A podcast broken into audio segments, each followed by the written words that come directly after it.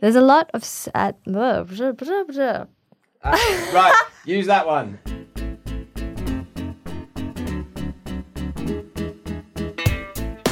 Hello, everyone. My name is Simon Hunter. I'm the editor of the English edition of El País, and this is. ¿Qué? A podcast from El País that tries to explain to our beloved English speaking audience the finer points of what is happening in Spain right now. Whether you're a Hispanophile who can't get enough of everything that's happening on the Iberian Peninsula, or a migrant who has chosen to make a home on these shores, we are here for you. Cuenta con nosotros. So sit back, relax, and let us break down anything that you see about Spain that makes you say, hmm. Thank you, Melissa, for that suggestion. I'm running out of things to say in that little bit of our podcast. Melissa said that it reminds her of that song, Things That Make You Go. Things that make you go, hmm. All right, so yeah, speaking of Melissa, as usual, I'm here with my um, beloved, trusted colleague from the English edition, Melissa Kitson. Hello, Melissa. Hello. This is episode 11 of our podcast. Uh, as I do every week, I encourage you to get in touch with us either by tweeting me at Simon in Madrid with the hashtag QuePodcast or by emailing English edition at elpais.es. Apologies once again to those poor people who have already been using the hashtag Que podcast. they put out, they don't put out much content, but they put out a podcast last week about Michael Jackson and all his naughtiness, which is uh, very much in the news at the moment. So just to be clear, that wasn't us. That's not really uh, within our remit. Uh, our um, wonderful Spanish teacher from the UK, Senora Wright, she got in touch to say an, another excellent episode of Qué. Um, Senora Wright, I don't know if you heard us talking about you and your A level class and our suggestion that you get them to transcribe transcribe our podcast for us. Um, you never got back to us about that, so uh, you know, let us know what you think. But uh, oh, definitely. Well, our star letter uh, this week comes from Bernie Pierce, and it came with the subject line "half baked and incomplete." So already get a feeling for the tone. Your podcast on the Catalan trial was so inadequate to the circumstances that it made me laugh out loud, and I'm a rather senior observer from the Pacific coast of Canada. My advice is to stay away from topics that are over your head. Why not explain why Germany refused to extradite Puigdemont and what that implies about Spain compared to democratic countries of Europe?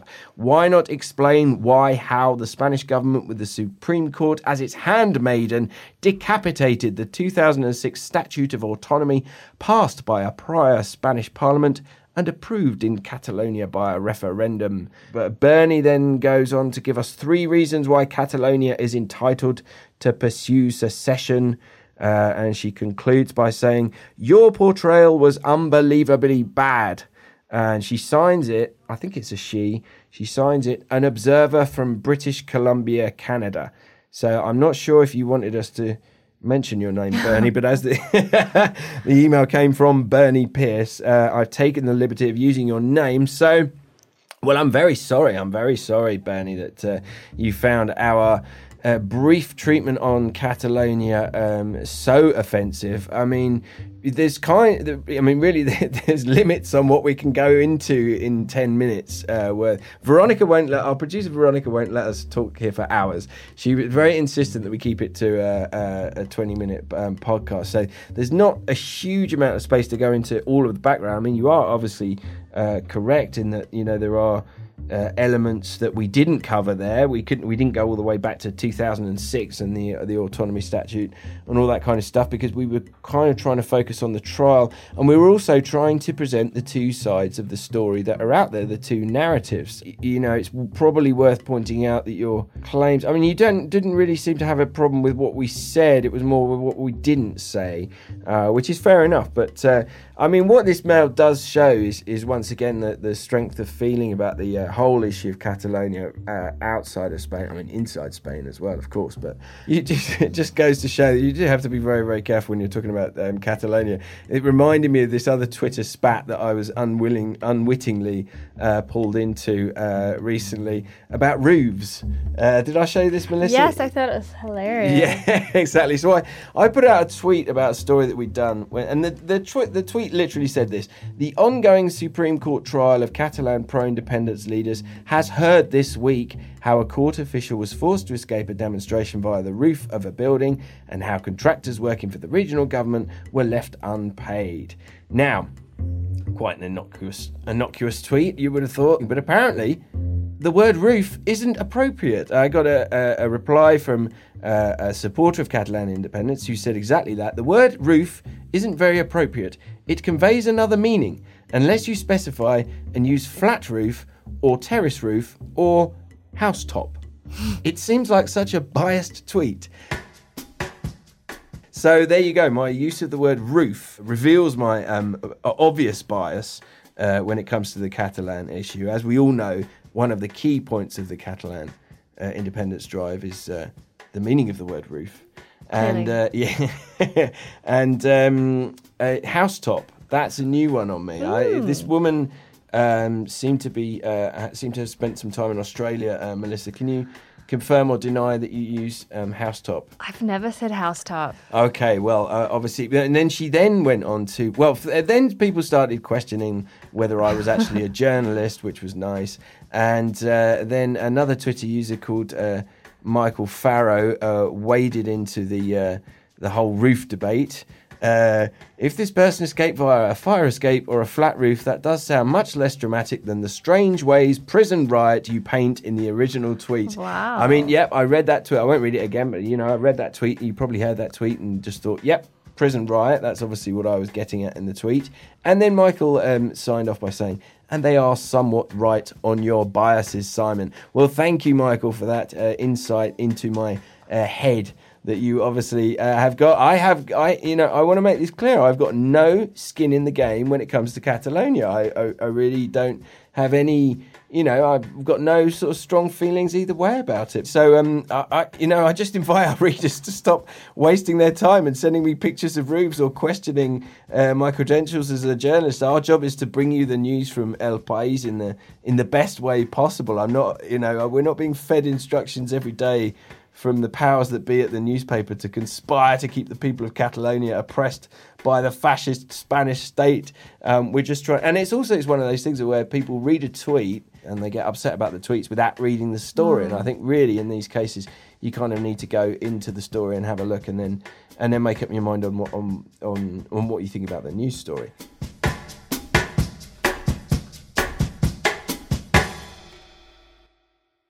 So now, speaking of biases, I might be a little bit biased about this story, uh, which is um, Brexit.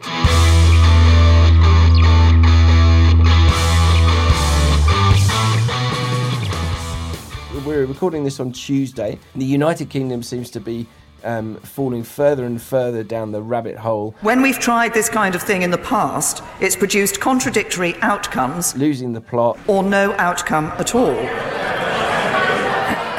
Or whatever um, other metaphor you would like to uh, use about um, Brexit. Uh, and on Saturday, we saw this million strong march in uh, London. What do we want? Revote! When do we want it? Now! What do we want? calling for a people's um, vote, which is basically a second referendum on Brexit and objecting to Brexit in general. It's going to affect the economy, it's going to affect people, all the people living in Europe that are British. It's just never going to work. United we stand, divided we fall. And there was a sort of a smaller affair going on at the same time in Madrid. So, um, Melissa, why don't you give us a bit of the background here? Yeah, so as we know, Brexit is, is obviously an issue that affects people in the United Kingdom, but it's also a big cause of concern for British migrants in Spain. On Saturday, as you mentioned, around a million people marched through London to demand a second referendum on Brexit. And at the same time, around 400 Britons also came out in Madrid to protest against the UK's exit from the European Union. So, why were they protesting Brexit? Well, there's a lot at stake for British migrants in Spain, and many people are very worried about how Brexit could affect their rights, their future, and their lives in Spain. So, in Spain, you cannot hold double citizenship unless you are from a Spanish American country, like, for instance, Argentina, or if you're from Andorra, the Philippines, Equatorial Guinea, and Portugal. So, this does not apply to people who are Spanish by origin or birth but for someone who's, you know, just come to Spain, interested in setting up a life, and wants to hold, you know, both citizenships, that's not possible. So for most British migrants, this means that if they want to remain in the EU and continue to have the benefits of being part of the European Union as Spanish citizens, they would have to give up their UK nationality.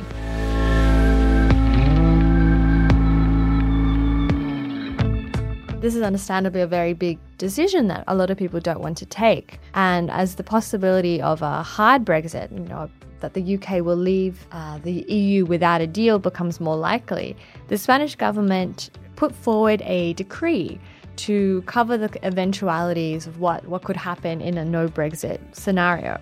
And as part of this deal, the Spanish government has promised to provide residency papers to around 400,000 Britain nationals if the UK leaves the EU without a deal. So the idea really is that, you know, if you're in Spain and you're British, you should be able to, to continue to enjoy the same rights that you have now, even if no deal is made.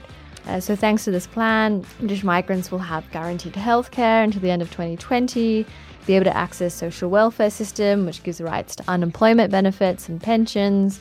Uh, workers who cross in and out of Gibraltar, the, the British overseas territory in the south of Spain, will also be granted freedom of movement. But, you know, there is sort of a catch. You know, this deal is only, firstly, it's temporary and it only stands if the UK provides the same rights to Spanish people in Britain. So, understandably, there's still a lot of uncertainty, which is why we see people protesting in Spain against Brexit. Around three quarters of British migrants in Spain are members of younger working families who want to ensure that you know that their family, that their children can continue to enjoy the advantages that come with, with being part of the European Union. Mm. Yeah, it was. It was. Uh, I was there on Saturday. I went along with my family and with uh, um, another friend that was there with his family, and it was a very jolly affair. I, I took some pictures. I wrote. Uh, I did some interviews, uh, which I wrote up. We'll hear some of those in a second. Uh, lots of families there, lots of children. I mean, it's a, quite a contrast to the usual. When it, whenever you know the British migrants in Spain, they're always complaining about this. Um, whenever you know a, a UK uh, publication, a UK newspaper, goes to do a story about um, the way that um, Brexit's going to affect people in Spain, they always go to the Costas, they go to the coast, and they take photos of people sitting around in British bars and looking sunburnt and you know drinking G and T's, and it kind of feeds into that whole you know. And obviously, you know, I'm not denying that Spain has communities like that. Obviously, Spain does have, have huge communities um, of British people um, who perhaps you know don't integrate a huge amount, but that it kind of forgets about all the people uh, who are uh, you know living here and working and uh, don't fall into that um, that kind of category and almost that cliche. This was organised by Eurocitizens, which is one of these um, protest groups that have sprung up all around Europe, in a, you know, uh, working to try and defend um, Britain's rights uh, during the Brexit process, process and after Brexit, if Brexit does actually end up happening. Who knows what's going to happen at the moment? They chose um, Margaret Thatcher Square. You might be surprised mm. to hear that um, Madrid has a square called um, Plaza Margaret Thatcher. Um, they chose it. I mean, it's, it's, you know, it's quite attention grabbing, obviously, but uh, they also they were they were you know banding about a quote from Thatcher where she was saying that you know it was better to be inside the European Union to to influence its workings which is obviously an argument that uh, that people uh, who are against Brexit um, would um, still be using now. Um, so, uh, as I said, I went around. I went around and I spoke to um, a few people who were there at the protest. So let's hear from them now. All right, name, age, and where are you're from. In Syria. Yeah. Okay. so this is Paul uh, from London. He works in sales and he's been living in Spain for uh, 12 years. I think it was always a, uh, a, bad idea, in my personal opinion, but I think that the last uh, two or three years have reinforced that. have uh, reinforced that um, you know statements that were made during the original campaign were, were clearly wrong, uh, and so that's why I think that there needs to be a second vote to um, um, be sure that um, you know that people are making the decision based on the on the real facts. And then I spoke to Daisy. Uh, my name is Daisy Arundel. I'm, I'm actually from London. Um, Theresa May originally she was actually Remain. She was kind of forced to take on this role by all power brokers behind her because Boris is just waiting for his little chance to then ship, kind of clean up the mess that he started. And so it just feels it feels shambles from the beginning. Like uh, most 63 million, I think it's 63 or 65 million people within the UK, they have got um, you know European blood. There's no such thing as a pure Brit. You know those days are archaic. That was 46 years ago. The whole point of the EU was to prevent World War II ever happening again. And then I spoke to Emily Jones, who is also from London. No, you're a Londoner and then you're European, so yeah. And so I guess four years ago we were just on the cusp of Brexit. Yeah. So how did you feel when the Brexit vote went Devastated. I cried for two days. Absolutely devastated. And I sort of had like an uh, idea that it would go like this because I just, I, I don't know, from the outset, I just, just the worst decision ever.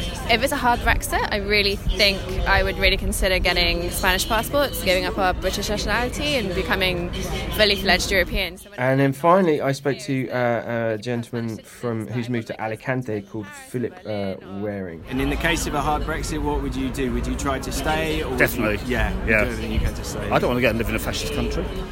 That was that was my favourite quote from the day. I will you return back to the UK? Uh, no, I don't want to live in a fascist country.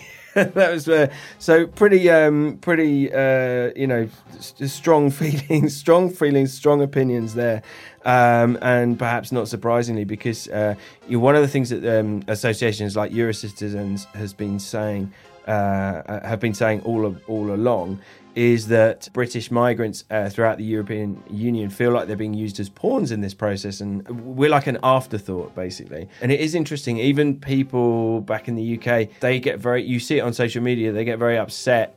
It's almost as if the, the fact that we've chosen to um, take advantage of freedom of movement that doesn't give us a right to to uh, you know have an opinion anymore. You know, the counter argument to that is well, yeah, but mm, people that have moved out, into the European Union have made a life under one set of rules, and then all of a sudden that, those rules are being, you know, changed, or, or you know that privilege is being taken away. So it's kind of understandable that people would want to fight for. Uh, this kind of thing. One of the there's this massive pro- this protest um, to uh, revoke Article 50, which is the mechanism by which the UK uh, the UK announced it was going to leave um, the European Union.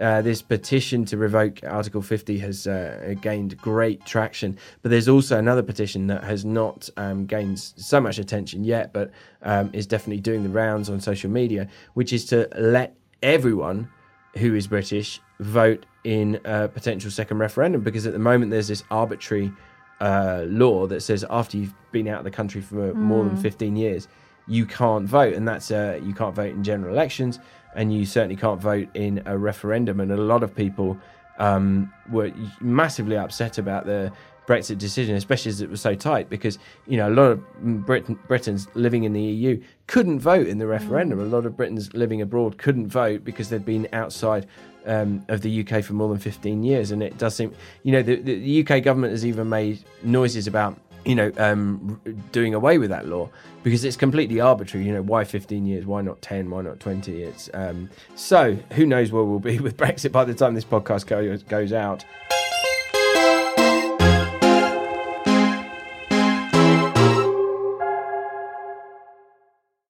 Uh, I think maybe Melissa, we may have forgotten the essence of this podcast and where this podcast started, which was, um, you know, with the uh, name "Que," which was really to sort of look at the stories that, um, the you know, the WTF stories about Spain. So, why don't you tell us what happened on the Madrid Metro last week?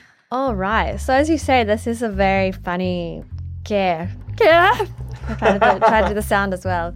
Uh, story. So two weeks ago, a video went viral on social media of a young man sharpening a large knife on a metro train in Madrid. So people were obviously kind of alarmed by this video. You know, some accused the man of being mentally ill. They said he was armed and dangerous. There were also a lot of comments about, you know, the lack of security, who's sort of stopping knife wielding men from going onto public transport. And then the mystery has been solved. So it turns out the man is not a violent killer, as suggested by some social media users, but a 27 year old professional ham cutter. That's the bit I love. The the professional, the expert. The, that's that's the bit that I love about that story. And it turns out he was, you know, on his way to work, just thought he'd sharpen, sharpen up his tools. you know, he was tracked down by the, the transport police and he explained, oh, you know, I'm, I'm an expert ham cutter. you know, he was released, no, no charges have been pressed, but, you know, the, the case has been passed on to judicial authorities to decide whether whether he's broken any law, basically, and whether, if criminal proceedings should be brought against him. That is, you know, obviously a very kind of peculiar only in Spain. Oh, absolutely. I mean, this is that's a peak Spain story. You know, something that looked like it might be some kind of um, terrorist threat or something like that. It turns out to be related to jamon.